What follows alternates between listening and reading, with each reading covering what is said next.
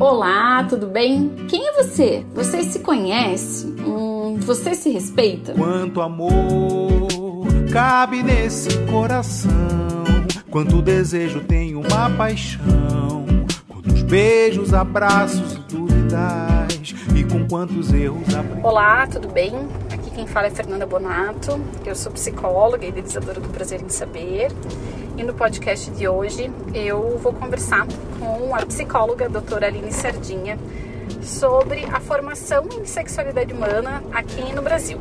O que te faz suspirar, o que te faz gargalhar? A Aline Sardinha, ela é professora, psicóloga e tem o um curso de terapia cognitivo-sexual.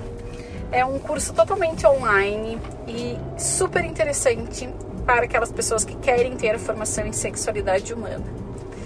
Assim como eu, ela tem muitas perguntas, recebe muitas perguntas relacionadas à formação em sexualidade humana no Brasil. E por isso ela me convidou para uma live que a gente fez por meio do Instagram. Só que como são muitas pessoas que realmente nos perguntam sobre os nossos trajetos nesse processo de formação em sexualidade que eu resolvi transformar essa live nesse podcast que vocês vão estar escutando hoje. Espero que vocês gostem. O que te aperta o peito, o que te faz suspirar, o que te faz gargalhar. Onde você está, de onde você vem, para onde você vai. Eu sou a Fernanda. Prazer em saber de você. Eu sou psicóloga eu fiz a. Eu sou formada já há algum tempo, eu me formei no final de 2004. E eu tenho uma história. Eu comecei a trabalhar, na verdade, com ludoterapia e com psicopedagogia infantil. Eu trabalhei até 2010, 2011 com isso. Mas daí resolvi mudar. Eu sempre. Eu tomo cuidado para falar isso, mas eu vou falar. Eu adorava trabalhar com criança, mas às vezes era difícil trabalhar com alguns pais e mães de algumas crianças. E eu fui tendo dificuldade, assim, para continuar trabalhando. Eu, eu, tinha uma supervisora que era muito legal e que ela falava para mim sempre se perceba nos atendimentos para ver o que, que você sente, né? Eu comecei a perceber, ah, isso aqui não tá legal. E bem na época, eu comecei a trabalhar num lugar que teve muito encaminhamento voltado para sexualidade e eu não sabia o que fazer ali, né? Não fazia ideia do que fazer, assim. E daí eu fui buscar o. Tive muita dificuldade de, de encontrar um lugar que eu pudesse ter uma formação realmente voltada para sexualidade. Eu não encontrava e as possibilidades naquele momento eram difíceis para mim. Então, por exemplo, a que eu escolhi, que foi para USP era difícil, era oneroso, né? Assim, sair de uhum. Curitiba, ir um final de semana por dois anos para São Paulo, teve toda uma preparação. Fiz a formação, então, em sexualidade humana na Faculdade de Medicina da USP.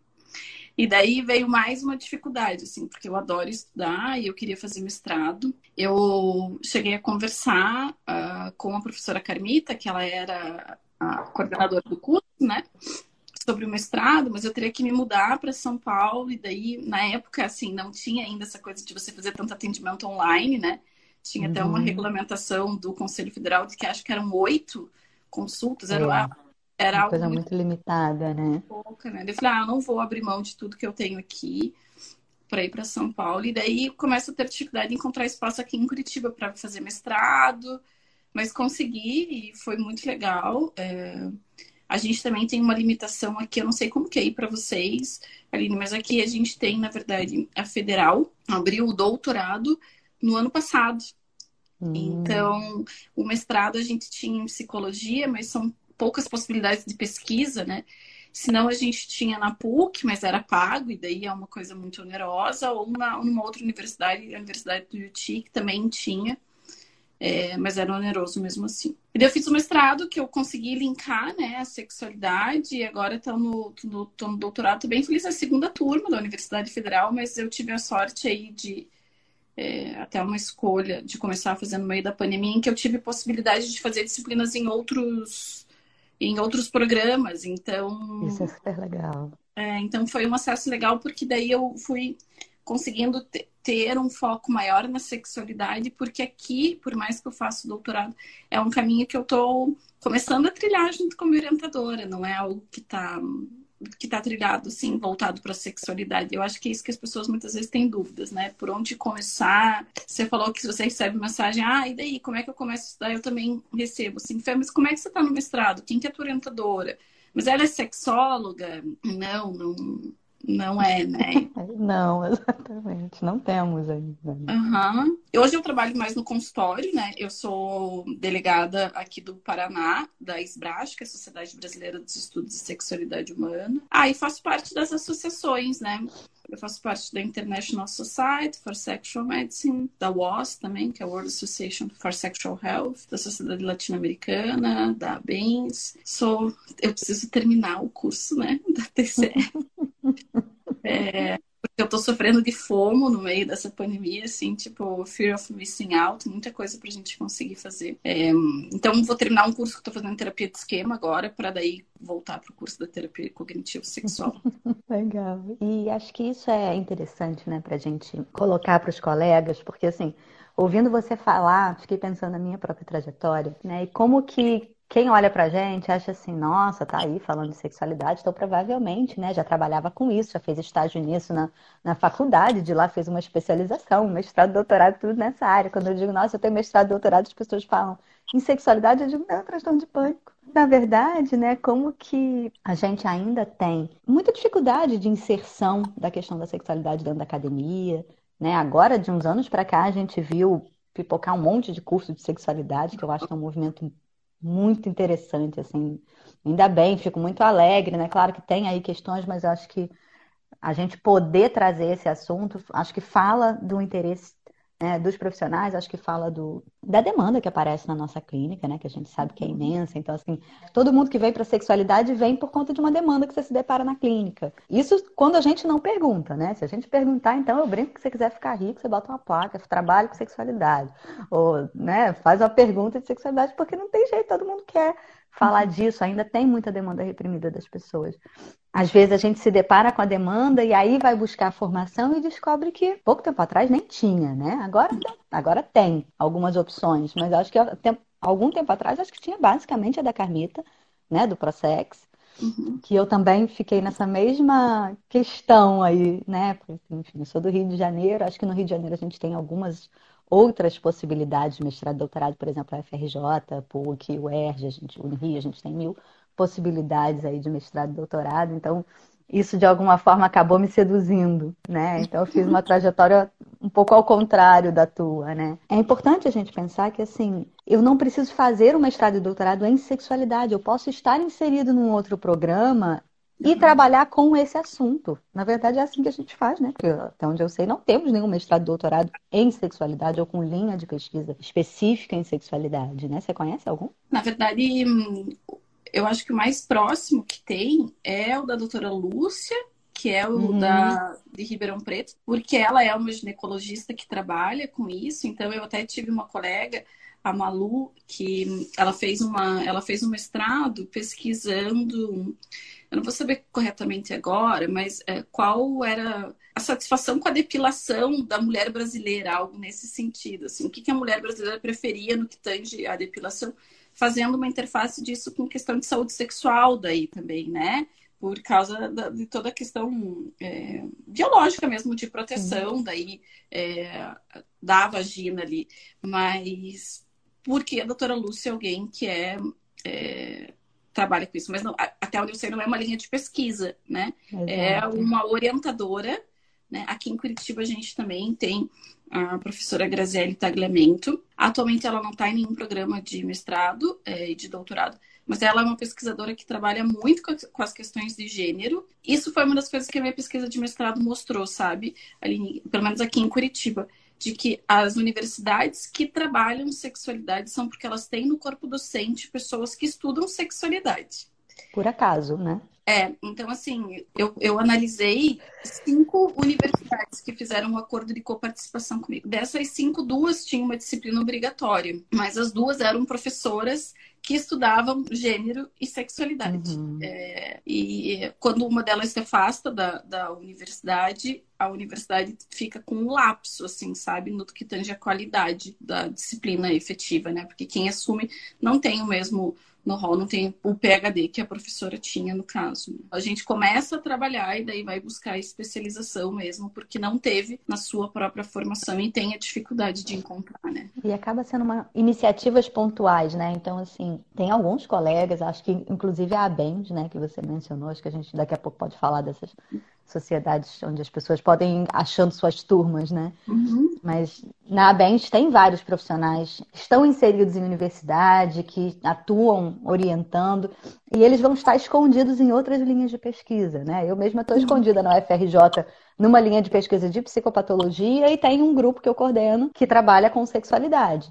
Mas se você for olhar lá, não tem uma linha de pesquisa em sexualidade. Eu sei que a UFMG tem gente trabalhando, a PUC do Rio Grande do Sul tem vários temas relativos a isso, né? Mas também dentro do, da psicologia social. Então, eu acho que tem aí ainda muito essa dificuldade, porque fica muito no interesse do professor, no interesse específico. Né? E, e fala talvez da, da dificuldade de formação, né? Aline, sabe que agora, no meio da pandemia, por conta dessa situação mesmo que você está falando, né, de que a gente pode fazer um mestrado, doutorado, não necessariamente voltado, né, para sexualidade. Até onde eu sei, tem o doutorado na Universidade de Porto, em Portugal, né, uhum. né, que é o único que é voltado para sexualidade. É, e eu, quando começou a pandemia, foi uma escolha passar no processo, passar não, né? Foi uma escolha tentar passar no processo seletivo de doutorado na pandemia. É, porque eu falei que eu tinha visto um vídeo de uma, de uma pessoa, de uma italiana, falando se envolva em algo grande porque vai demorar. E daí eu falei, ah, vou tentar fazer, né? E o meu primeiro, esse, eu entrei em abril desse ano, né? Esse meu primeiro ano foi, eu quero cumprir os créditos, mas eu quero cumprir os créditos uhum. com qualidade, com disciplinas que me façam é, é, sentido, né? E daí eu entrei numa loucura de site, assim, tipo, entrava no programa da USP, que foi, né? Eu colocava lá disciplina sexualidade e eu vi o que tinha aberto e eu descobri uma professora maravilhosa da psicologia evolucionista. Sim, publicações inúmeras internacionais, ela que, que é, traz muito da psicologia evolucionista para o Brasil, ela tinha uma disciplina chamada Atratividade e Sexualidade na Perspectiva Evolucionista. Que ela é uma mulher, então, que veio da República Tcheca, é, que tem inúmeras pesquisas mesmo, a gente chama ela Yarka, é, o nome dela é Yaroslava Valentova Varela, e ela na USP tem vários orientandos que estudam sexualidade. E é uma sexualidade, Aline, que é muito do que a gente vê nesses congressos internacionais, como no congresso da ISSM, que é International Society for uhum. Sexual Medicine ela consegue, dentro da USP, fazer pesquisa, assim, vinculando, que é o que o Andreoni, um orientando dela, está fazendo, começando a fazer, se o nojo pode interferir na sexualidade. Então, são coisas que a gente vê a nível internacional que eu também vejo acontecer. Básica, né? É, e que eu também vejo experimental mesmo, assim, né? Uhum. Eu vejo muito dentro da Faculdade de Medicina do ABC, que o professor Sidney Glina também faz dentro da urologia. Mas é, são coisas que eu percebo, ali que hoje eu tenho conhecimento porque há alguns anos eu tô circulando, né? Porque uhum. no começo, por exemplo, Sidney Glina, que é o nome que eu acabei de citar, é um dos maiores urologistas que a gente tem no país hoje e que eu começo a perceber quando eu começo a ir para os congressos. E daí eu vejo que ele está dentro da Faculdade de Medicina do ABC. Mas não é uma coisa que quem está querendo começar, a professora Lúcia, que a gente citou agora, uhum. da USP de Ribeirão Preto. Lúcia Lara, né? É, então é, é alguém que a gente. É, quem está começando tem dificuldade de saber desses nomes, apesar de serem nomes de conhecimento nacional e internacional também, né? Talvez, né, assim, pensando aqui em caminhos para os colegas, quem sabe se filiar a bens, né? Quem sabe começar a participar dos eventos ou das as BRAS, ou seja, são sociedades que têm carinhas um pouco diferentes, né? A bens mais de medicina sexual, as BRAS mais de sexualidade de uma forma geral, talvez até você possa falar melhor, né? Explicar um pouquinho como é que cada uma funciona, para a gente poder conhecer um pouco as pessoas, né? E nos eventos, agora virtualmente dá para a gente ir a qualquer lugar, né? Acho que teve essa vantagem aqui na pandemia para a gente ir conhecendo um pouco as pessoas e descobrindo onde elas estão. Porque é isso, a gente adoraria dizer para vocês que vocês vão ter uma disciplina na faculdade, que dali vão ter ofertas de mil cursos, mas, gente. Não.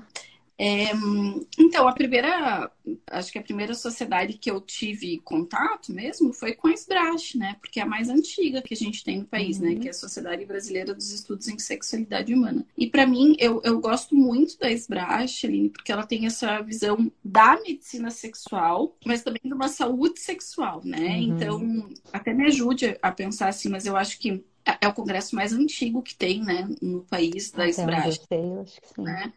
É, eu acho que deve estar no 18º, 19 congresso. É, o próximo até vai ser aqui em Curitiba, no ano que vem. É? Então, é, possivelmente vai ser em setembro. Eu acho que daqui a pouco a diretoria está lançando um save the date aí para todo mundo. É uma sociedade que eu acho que foca muito na questão de direitos humanos e sexualidade. Então, que não exclui a medicina, mas que foca na saúde sexual, né?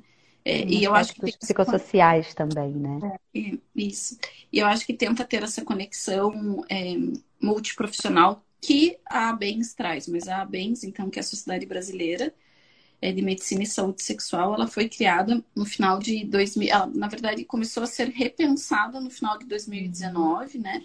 Pelo, principalmente pelo Dr. Francisco Coutinho, que é um urologista do Rio de Janeiro. Rio de Janeiro. É, ele começou a, a, mobilizar alguns, algumas pessoas e no congresso da Sociedade Latino-Americana de Medicina Sexual que teve aqui em São Paulo, teve uma mobilização durante o congresso para então é, criar a BENS. Na verdade, a BENS ela vem da ABEI, né, que é a Sociedade Brasileira de Impotência Sexual, que é muito antiga e que ao longo dos anos foi perdendo força. Então, é, ela realmente é formada daí em 2020, em meio da pandemia, com a professora Carmitardo como a presidente e o doutor Francisco Coutinho como vice.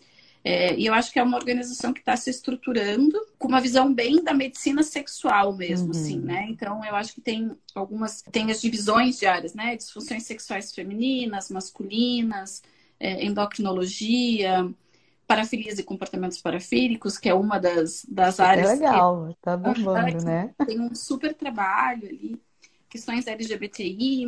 Uhum. Então, eu acho que é a gente ganha, né? O Brasil ganha quando tem uma, mais uma associação aí para estar tá olhando para isso até não sei o que, que, você pensa, mas eu acho que até para a gente ter uma política mesmo, assim, é, de orientação e de posicionamento, porque eu também tenho visto o crescimento de alguns cursos muito ruins, né? Tem, acho que tem muita pós-graduação boa, mas esses cursos de internet mesmo, ai, seja uhum. uma sex coach, uhum, é, uhum. gente ensinando muitas vezes fazer um pompoarismo que eu não sou contra, mas mulheres que têm um assoalho, alguma questão no uhum. assoalho pélvico, no pélvico, é, um, por exemplo, o transtorno é, da dor genitopélvico, vaginismo, você só vai piorar o problema da mulher. Às vezes você não ter um conhecimento e você está dando uma orientação para um baixo desejo sexual quando eu estou num relacionamento violento. Uhum. Então eu acho que é, ter essas associações é ter uma política para que a gente possa também orientar melhor a sociedade, não só os profissionais. Porque é triste, às vezes, ver alguém que está sofrendo cair em mãos de quem não tem um conhecimento, né? E acho que isso acontece muito, né? Porque a gente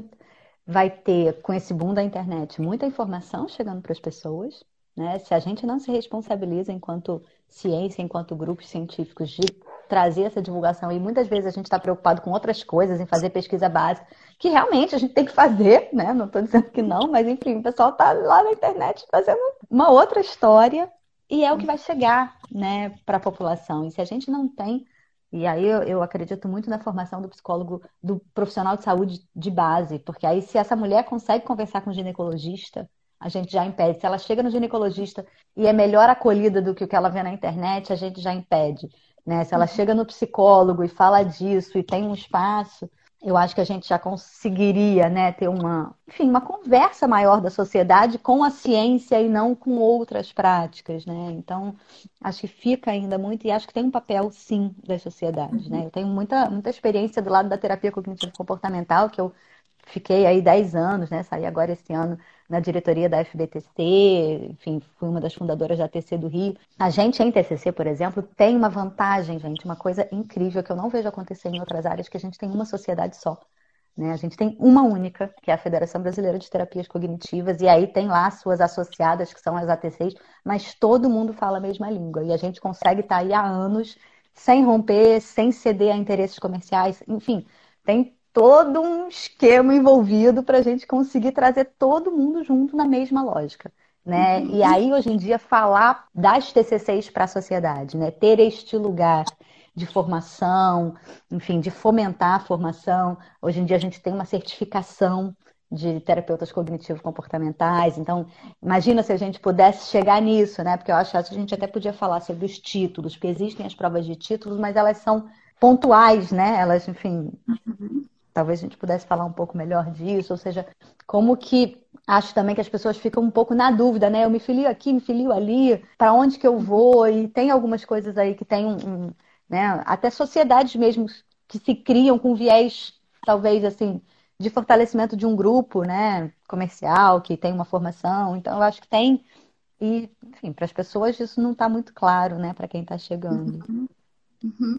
E eu acho que isso até quando você fala do título, Aline, é, é uma coisa que já fica complicada, porque vai depender também, até onde eu sei, né, da própria formação da pessoa. Uhum. Porque, assim, a medicina tem uma forma de oferecer a titulação né? Então, assim, se eu sou, eu me formei como médico, né? Então, para eu poder falar que eu sou psiquiatra, para eu poder falar que eu sou ginecologista, eu vou ter que fazer essa prova de título da própria medicina.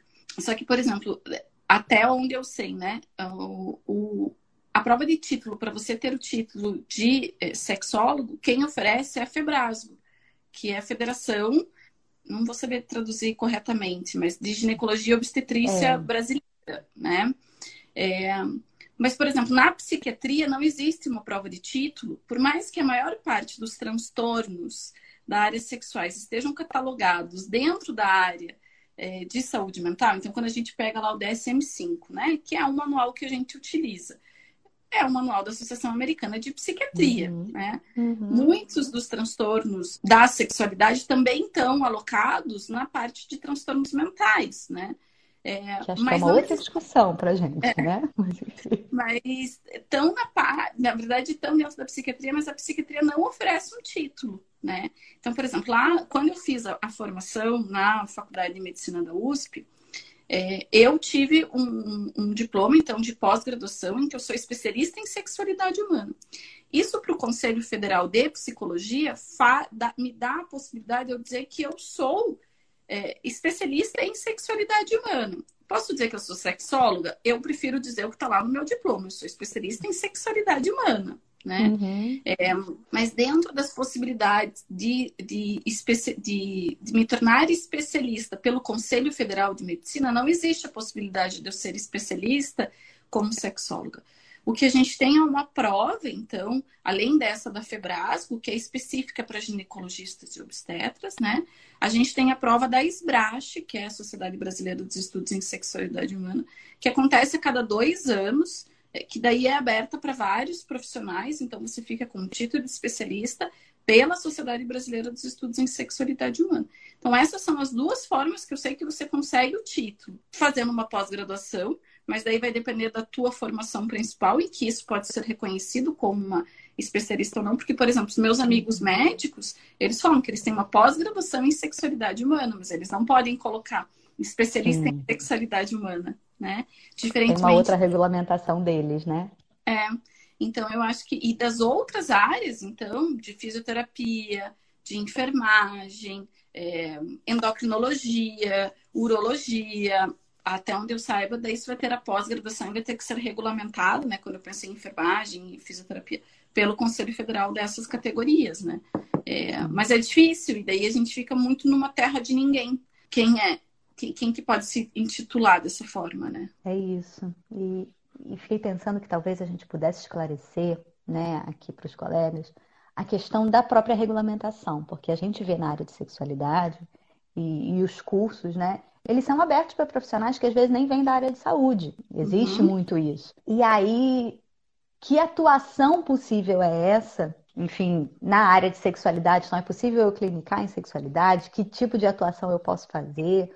Né? E talvez, não sei se os colegas têm essa ideia, mas a própria profissão de psicoterapia não é regulamentada, não é exclusiva do psicólogo, não é exclusiva do psiquiatra. A própria psicoterapia não é regulamentada. A gente fala muito dos coaches, né? Coitado dos coaches. Mas, enfim, os psicoterapeutas não estão num lugar diferente, não é regulamentado do mesmo jeito. E a sexologia também, até onde eu sei, não tem uma regulamentação específica de quem pode atuar em sexologia, né? Então, no vácuo aí das leis, o que a gente vai ter são as restrições específicas de cada categoria profissional. Né? Então, o psicólogo pode fazer algumas coisas e não pode fazer outras. Né? O médico pode fazer algumas coisas e não pode fazer outras. O fisioterapeuta e assim por diante. E aí, assim, eu sou da área de comunicação, ou eu sou da área de administração, ou eu sou da área de educação. E eu faço uma formação em sexualidade. O que, que eu posso fazer com isso? E sabe que essa discussão que você traz, Aline, teve agora no último congresso da Sociedade é, Latino-Americana de Medicina Sexual, né? Uma das primeiras palestras foi com a Ana Maria Giraldi, que ela é a atual presidente, então, da Sociedade Internacional é, de Medicina Sexual. E teve uma discussão, a primeira mesa, que até foi comandada pelo Dr. Eduardo Miranda, que é um urologista lá de Fortaleza, uhum. era sobre a formação nos diferentes lugares do mundo no que tange a sexualidade. Então, o doutor Fernando Fácil falou do Brasil, ela falou, trazendo então essa visão da Dinamarca, da, da onde que ela é, mas também da sociedade internacional. E a gente estava falando sobre isso, porque a ISSM, então, que é essa é a Sociedade Internacional pra, uh, de Medicina Sexual, ela tem um curso, né, em que ela consegue te dar um título, assim, então você fica, tem esse título pela International Society. Só que veja, é um curso que acontece sempre na Europa com dólar, a seis Presencial. A gente tendo que pagar a viagem, hospedagem, salvo engano, são duas semanas do intensivão, uhum. né? Eu sempre me emociono falando dele, que é o, o Ariel Scafuri, que é um urologista de Fortaleza que faleceu uh, por conta da Covid. Ele falava muito para mim, Fer, vamos, vamos, porque ele já tinha ido e tinha. É, ele sempre falava para ir nos congressos da, da Sociedade Europeia, né? E a gente estava até planejando de ir no próximo ano juntos. E porque é, é, é, um conhecimento absurdo, mas era uma coisa que. E muitas vezes a medicina tem isso que a psicologia não tem. Um, um... A, a, indústria farmacêutica, às vezes, fala: não, eu te dou aqui um, um tantinho para você ir, né? Uhum. Mas daí, né, na, na, né, nesse, nessa fala da Ana Maria, eu até falei, né? Eu escrevi no chat assim, gente, ia ser muito legal se tivesse um curso itinerante da International Society. Então, assim, porque esses outros países, né? Então, se a gente for pegar no continente africano, América Latina. É muito oneroso, então qualquer curso que a gente precise fazer é, e que traga uma novidade é em dólar, né? É, se associar, por exemplo, à International Society, que tem um jornal incrível com vários uhum. artigos novos de pesquisas dessas experimentais, é em dólar. É uma coisa que eu nem lembro, eu paguei no começo do ano, não lembro quanto que era, mas assim, com o dólar do jeito que tá, fica tudo muito oneroso para a gente conseguir ter uma formação. Então, às vezes, o que acaba acontecendo é isso. Você faz pequenas formações, às vezes, que não são tão criteriosas. E daí a gente vai ter, igual você estava comentando, né, Aline, assim, uma, é, sei lá, alguém da área da comunicação fazendo um atendimento clínico, né? Então, uma confusão que, na verdade, eu até disse isso na minha, na minha dissertação do mestrado que para mim, falando especificamente da psicologia, todo mundo é prejudicado. A psicologia é prejudicada porque daí não tem credibilidade. Às vezes eu uhum. vou numa psicóloga ou num psicólogo ou num psicólogo que não sabe o que fazer diante da minha demanda. A pessoa que sofre é prejudicada porque ela foi buscar um atendimento, mas essa pessoa não teve na formação, né? É, e a própria, ou a própria, ou a própria, é, profissional é prejudicado porque não teve uma sua formação. Então, eu estou falando do sujeito que sofre, do sujeito que atende e da, da própria profissão que não uhum. teve a possibilidade. Então, eu acho que seria importante, quando você fala da, da TCC, que tem uma, uma organização, que todo mundo conversa, a gente ter isso também, né? Porque quando surge alguma coisa absurda na mídia, eu vejo a Esbrache se posicionando, a Bens agora começando, né? Porque ela é recente, uhum. realmente se posicionar porque é necessário. É necessário porque a pessoa pode estar sofrendo e vai buscar ajuda e vai, é vai ter esse tipo de, de acolhimento, acompanhamento, orientação diante daquilo que faz sofrer, né? E assim, eu pessoalmente eu não sou contra que outras pessoas de outras áreas façam formação em sexualidade. Eu acho que quanto mais gente fizer formação em sexualidade, mais chance a gente tem de levar a informação adiante, né? Mas acho que a gente precisa ser criterioso em relação às atribuições específicas, às possibilidades de atuação específicas, uhum. né? Então, assim, ah, sei lá, agora, eu, ontem eu estava na aula de boas-vindas da turma nova, né, do curso de terapia uhum. cognitiva sexual, e tem duas enfermeiras incrível que elas possam levar a terapia cognitiva sexual para formação em enfermagem, para para pensar soluções dentro dos hospitais, dentro dos settings de saúde, né? Mas é isso, elas são enfermeiras com formação em terapia cognitiva sexual, né? Elas não são psicólogas com formação em terapia cognitiva sexual, ou não são ginecologistas com formação em terapia cognitiva sexual. E cada um vai ter a possibilidade de aplicar aquele conhecimento à sua área. Né? A gente tem, por exemplo, a Cláudia Petri, que faz um trabalho incrível e que não é psicóloga, né? Mas ela faz um trabalho incrível dentro da área de atuação dela, né? Que é educação sexual, que é, enfim, promoção de, de saúde, de informação sobre saúde sexual. Então, acho que é, é muito legal a gente ter mas é isso, né? Acaba virando uma confusão, porque a gente não tem muita clareza. Por isso que eu acho que essa nossa conversa aqui é tão interessante, né? Da gente poder falar disso que não é óbvio, falar disso que a gente raramente tem a chance né, de poder trocar, de poder conversar. Então, eu me lembro que quando eu comecei a minha. Eu já entrei na faculdade querendo fazer, trabalhar com sexualidade, né? Eu brinco, e é real, eu queria ser a Marta Suplicy, tá, gente? Enfim, quando eu era criança, eu queria ser Marta Suplicy, adorava aquela história.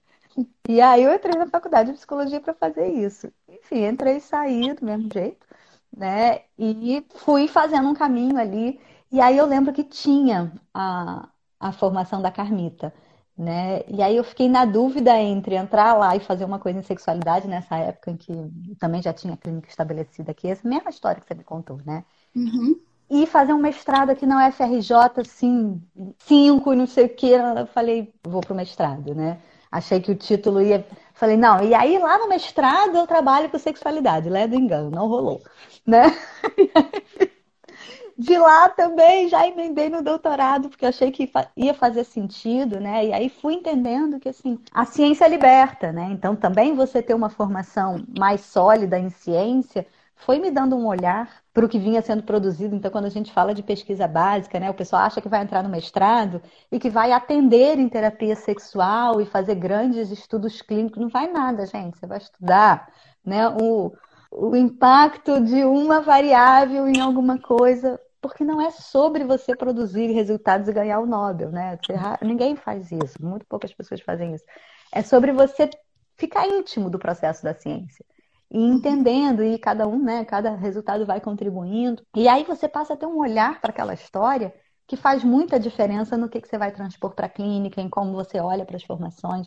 Então, enfim, eu sou grande fã da formação acadêmica, eu acho que é super legal. E as pessoas falam muito dessa diferença. Assim, ah, eu busco uma pós em sexualidade, acho ótimo, né? Mas o que, que você vai ver na pós? Normalmente a gente tem na pós aulas teóricas, né? Online ou presenciais a maior parte das pós não tem um foco prático, muito menos um foco prático em psicoterapia, né? Então, se eu não me engano, na, na USP não tem um foco prático em psicoterapia, tem? Tinha assim, ó, nas sextas-feiras, as aulas teóricas eram sábado e domingo, né? Mas nas sextas-feiras você poderia acompanhar o ambulatório, então você conseguia acompanhar os grupos que eram realizados. Então daí você uhum. tinha uma visão, mas era isso. É isso. E assim, para eu trabalhar eu ganhar exper experiência, né? Acho que as formações clínicas fazem mais sentido. Então as pessoas dizem assim, seu curso é uma especialização? Não, meu curso é uma formação clínica. Né? A ideia é você aprender uma técnica, né? Uma técnica, uma abordagem de psicoterapia. Né? E aí pensar como é que você transpõe isso, mas aí tem todo um outro foco, um foco muito mais prático, né? Então, assim, Estou aqui me usando como exemplo, mas eu acho que para a gente pensar o que, que, é isso que as pessoas estão buscando. O meu objetivo no mestrado foi perceber é, o que, que as faculdades daqui de psicologia falavam sobre sexualidade, né? Então, só para só dar um, um, panorama geral, né? Eu, na verdade, fiz, fiz, tive três frentes. Uma frente foi fazer uma oficina com alunos e alunas de, dessas cinco instituições, né? Porque, na verdade, eu queria saber o que, que, eles, o que, que eles já tinham de conhecimento, mas, ao mesmo tempo, instrumentalizar esses alunos e alunos. Eu fiz um questionário online com alunos e alunos para ver o que, que eles me traziam também de informação. E eu fiz análise de todo o ementário. Então, eu peguei toda a grade curricular desses cinco cursos e fui vendo disciplina por disciplina se eles abordavam a sexualidade. Esses cinco cursos, pega cinco anos, né? Dividido em disciplinas. Só 18 matérias abordavam sexualidade. Mas 18 em que sentido? Por exemplo, anatomia. A anatomia falava que trabalhava o sistema reprodutor. Eu coloquei como uma, trabalha uma face da sexualidade. Pelo menos a pessoa, os alunos e as alunas dessa universidade sabiam, por exemplo, a diferença entre vulva e vagina, que uretra é diferente de vagina. Mas nessa universidade, especificamente, em nenhum outro momento eu via o resgate desse sistema reprodutor para ser trabalhado uhum. lá. Então eram 18, isso, é, esse é só um exemplo dessas 18 disciplinas, né? Dessas 18 disciplinas, quando abordava assim desejo, por exemplo, ou relação sexual, oito eram da psicanálise, sobravam dez. Psicologia corporal, psicodrama, psicologia social e psicologia humanista, e nenhuma dessas universidades trabalhavam com sexualidade. Então, olha o tamanho do buraco que a gente tinha. Nas universidades que tinha disciplina obrigatória de sexualidade, então uma delas que trabalhava de gênero, por exemplo, não trabalhava relacionamentos abusivos. Então, a disciplina de sexualidade não trabalhava. Na outra, é, que trabalhava disfunções sexuais, não trabalhava gênero. E as disfunções sexuais, a referência bibliográfica estava nas referências bibliográficas complementares. Cá entre nós, quem que lê bibliográfica complementar, assim? sabe? Tá lá. E nenhuma universidade tinha o trabalho sobre parafilias e comportamentos parafílicos. Nenhuma uhum. teve. Então a gente teve, assim, o que, o que, que se tem na formação? Quase nada, né? O que os questionários mostravam é que esses alunos, quando eles tinham a possibilidade de eles serem sujeitos ativos, sabe? Vamos fazer uma semana acadêmica. Eles convidavam sexualidade. Vamos fazer um grupo de estudos. Eles traziam pessoas que trabalhavam com sexualidade. E aí eles aprendiam sobre sexualidade. Mas nas oficinas, Uh, nas oficinas foi muito legal, assim, uh, que as meninas falavam, Fer, na verdade a gente está aprendendo no Discovery Home and Health, então tinha um programa lá no Discovery Home and Health que falava sobre parafilias, e eles falavam, é aquilo que passa no Discovery Home and Health. E, na verdade, esse era o panorama, né? Então, assim, pelo menos aqui em Curitiba, esse era o panorama 2017, 18 e 19 do que a gente tinha é, na sexualidade. Ok, vamos buscar uma pós-graduação. Aonde que tem? A minha história tinha na Bahia, com o doutor Ricardo Cavalcante. Uhum. Gente, sair de Curitiba para Bahia todo mês, impossível. Tinha uma em Blumenau que nunca abria, então assim, eu ficava vendo, e tinha da USP. O que eu fiz foi um ano antes começar a me organizar financeiramente para conseguir pagar e ir para São Paulo, para ficar em hotel em São Paulo. Ainda bem que eu tenho uma amiga de infância que é médica e morava do lado da Faculdade de Medicina da USP, então eu passei um ano e meio na casa dela e do marido dela. Só saí de lá quando eles tiveram um bebê que deu. Ele só fica, feira. Eu falei, não, gente, demais também ficar aqui. mas eu fui fazer, mas foi é, muito um, transformador ali, mas dentro disso que você me falou. Então, eu estou falando que na formação em 2017, 2019, pelo menos aqui em Curitiba era assim, imagina lá 2000, 2000, porque eu entrei em 2000, terminei em 2004 a faculdade, não tinha nada. Quando eu fui para a USP, eu tive uma parte teórica maravilhosa, maravilhosa, de, de muitas áreas envolvendo a sexualidade de uma forma interrelacionada. Mas o que, que eu faço quando o paciente chega no meu consultório? Uhum. É, é que, assim, era uma formação teórica voltada para pesquisa, em que eu aprendia muito, mas eu não tinha muito esse manejo. E daí vem um novo. Aí eu já tinha, por exemplo, aonde eu vou buscar esse manejo, né? Que nessa parte teórica eu já sabia assim em quais jornais científicos eu poderia ir, com quem que eu poderia falar, por exemplo, lá uma das, uma das grandes descobertas que me trouxe muito do que fazer na parte prática foi o Dr. Gerson Lopes, que é um ginecologista né, é, de, de Minas. Então, ok, tem o curso do Dr. Gerson, né? tem o curso da Aline. Então, lá eu fui abrindo possibilidades para conhecer pessoas e daí saber o que fazer na prática porque até então eu não tinha. Então, o que a gente tem hoje, estou falando da minha realidade, né? Esse foi o meu trajeto, uhum. mas é mais ou menos o que o mestrado mostra. Então, assim, eu não tenho e eu não sei para onde ir muito bem. E às vezes eu posso por uma formação que ela não é clínica, ela é teórica, né? E aí é importante eu saber o que, que eu quero. A formação clínica também vai me trazer teoria, né? É, uhum. E a formação teórica também pode me abrir possibilidade para eu ir atrás de questões clínicas. Mas eu acho que essas são as pedras no caminho de quem quer buscar uma formação firme, segura, que eu saiba para quem pedir ajuda, com quem falar, né? E científica, acho que isso também, né? Nos dias Muito de hoje aqui no Brasil. Muito importante, né? Eu acho que isso talvez seja um direcionamento, né, gente? Assim, às vezes as pessoas é, me perguntam assim, aí ah, o título? Então, assim, se você precisa de um título, acho que você vai ter que fazer um mestrado, doutorado, uma, né, uma especialização que tem um título. Você precisa do título de pós-graduação.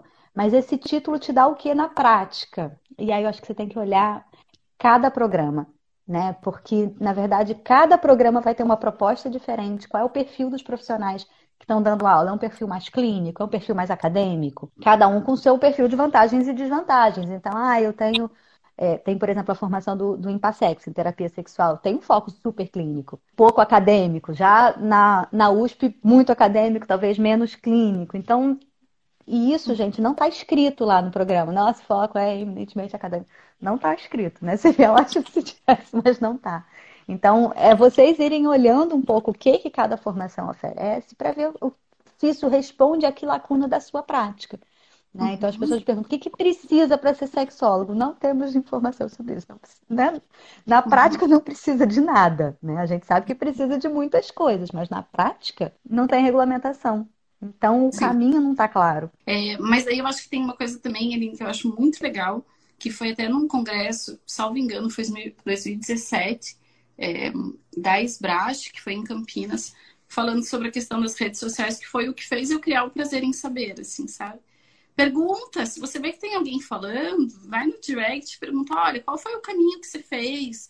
O que, que você orienta? Eu até criei nos meus destaques é, formações, assim, para as pessoas irem lá, porque todo começo de ano é, é uma enxurrada, assim, Fê, é. como é que é, como é que você fez? Então, eu acho que a gente tem essa possibilidade hoje das redes sociais tirarem essas dúvidas, né? Olha, eu vi que tem esse curso, ou com essas pessoas, o que, que você orienta? É, eu acho que isso pode ser um bom norte para quem está tentando entrar aí. É, porque a gente se conhece, né, Aline? Uma coisa que eu percebo é assim, ó, eu posso não ser amiga da fulana, mas eu vejo ela em todo congresso lá, porque as pessoas que trabalham uhum. com sexualidade, quando tem um congresso, todo mundo tá lá, assim, porque como não são muitos que tem, a gente meio que vai conhecendo carinhas, assim, né? Tipo, ah, claro. eu sei quem é. Essa tá lá, essa sempre tá lá, né? Esse sempre tá lá. Ah, não é meu amigo, mas já escutei falando em algum congresso. Então, eu acho que é, é esse network a gente consegue também e orientando as pessoas, né? A gente hoje em dia, né, consegue olhar para essa história de uma outra forma. Acho que quem está na graduação, quem está chegando, não entende isso, essa história que, que é muito, digamos assim, de, de um conhecimento de causa, né, de como as coisas se dão. Né? Que eu estou uhum. contando que na, na, sexualidade é muito diferente do que a gente tem em terapia cognitivo-comportamental, né? Que é uma outra lógica de funcionamento da sociedade, da formação. Acho que esses meandros a gente vai conseguindo ajudar e acho que essa live é, é muito sobre isso, né? Porque eu, eu sei que você tem essa, essa o destaque lá e vive falando da questão da formação e tem as pessoas que me procuram, porque enfim, é o que é o que a gente pode ajudar, né? Assim. Uhum. Então, se a gente puder fazer um resumão para o pessoal. É muito difícil você tendo a tua formação, eu acho que você vai ter que buscar por fora ou pressionar a uhum. universidade. Uhum. Vamos começar por aí. Acho que no Brasil a gente tem duas sociedades que são sociedades que dá para buscar conhecimento, que é a SBRASH, que é a Sociedade Brasileira dos Estudos em Sexualidade Humana, e a ABENS, que é a Sociedade Brasileira de Medicina e Saúde Sexual. Quando você for buscar uma formação, né, é, tente dar uma olhada realmente no currículo dessas pessoas que estão dando essa formação. Eu indico a da Aline. Também é, dá para indicar, assim, igual que eu, eu, vou falar o que hoje eu falei, do professor Gerson Lopes, que não é uma formação, são cursos, que eu acho que são muito bons. E pós-graduações aí tem algumas, eu não vou falar porque senão. A Aline falou do Impassex, que eu acho que é uma que é muito boa mesmo, né? Assim, que a gente tem hoje, é, que é uma pós, se a pessoa está buscando uma pós. Eu sei que a Lina Weinberg tem uma em Porto Alegre também, uhum. que, é, que é boa. É, tem a do professor Ricardo Cavalcante, que é bem antiga na Bahia também. É, a do Prosex, da professora Carmita, falei que não ia falar e falei algumas mas não receio de esquecer. E acho que, assim, uma coisa que a gente não falou, mas dá pra gente terminar falando, né, Aline? Formação constante, né? Você pode buscar isso em algum momento na tua formação, mas você vai ter que continuar vinculada com pessoas para continuar aprendendo e sempre é, atenta a porque as coisas se modificam mesmo, né? É, novas técnicas vêm, novos conhecimentos vêm, então é continuar nesse processo de formação. Achar seu grupo, né? Achar aí outras pessoas que trabalham, porque a gente trabalha numa área que é muito permeada por questões da fisiologia, da psicologia, dos aspectos sociológicos, né, socioculturais, das questões relacionais. Então, tem vários olhares possíveis.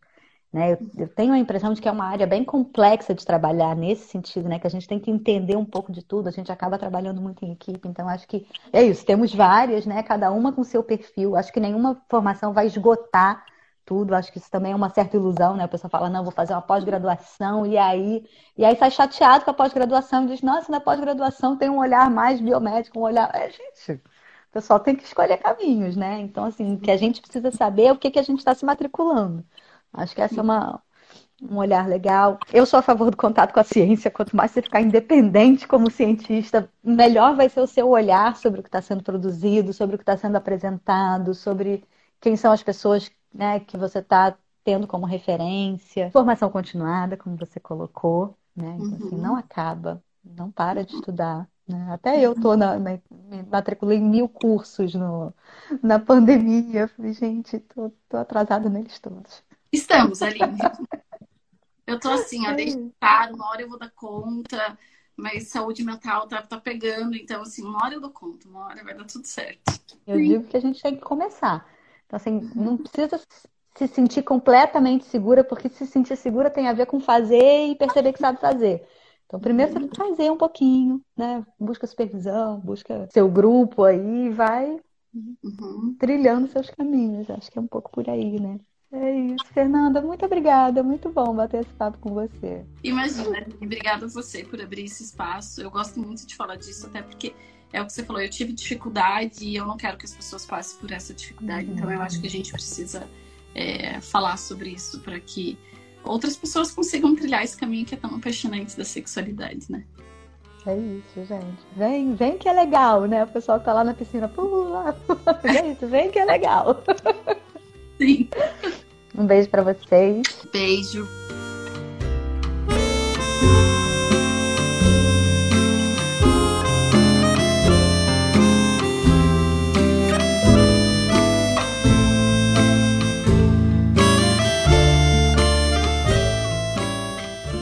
Assim como a gente falou no podcast, nem sempre é tão fácil encontrar os caminhos certos para estar tá fazendo essa formação em sexualidade. Eu espero que com esse podcast vocês tenham tido algumas ideias por onde começar, mas eu só queria reafirmar que tanto eu quanto a Aline Sardinha estamos super à disposição de vocês para estarem respondendo as perguntas que vocês tiverem sobre onde, quando, até mesmo quanto é, você pode encontrar lugares para estar tá fazendo essa formação em sexualidade. O Instagram da Aline é doutora Aline Sardinha. Ela tem um curso sensacional chamado Terapia Cognitivo Sexual, que vale muito a pena para aquelas pessoas que querem realizar atendimentos clínicos, não só psicólogas, é, mas também profissionais da medicina, da fisioterapia, porque é um curso uh, interdisciplinar. Claro que ele é mais voltado para psicólogos, mas outros profissionais podem fazer e é muito bom. Então, acho que aí fica a dica para quem quiser também uma formação, entrar em contato com ela no Instagram para saber como é que funciona. E o meu, que é o prazer em saber. Espero vocês até semana que vem. Um beijo, tchau, tchau.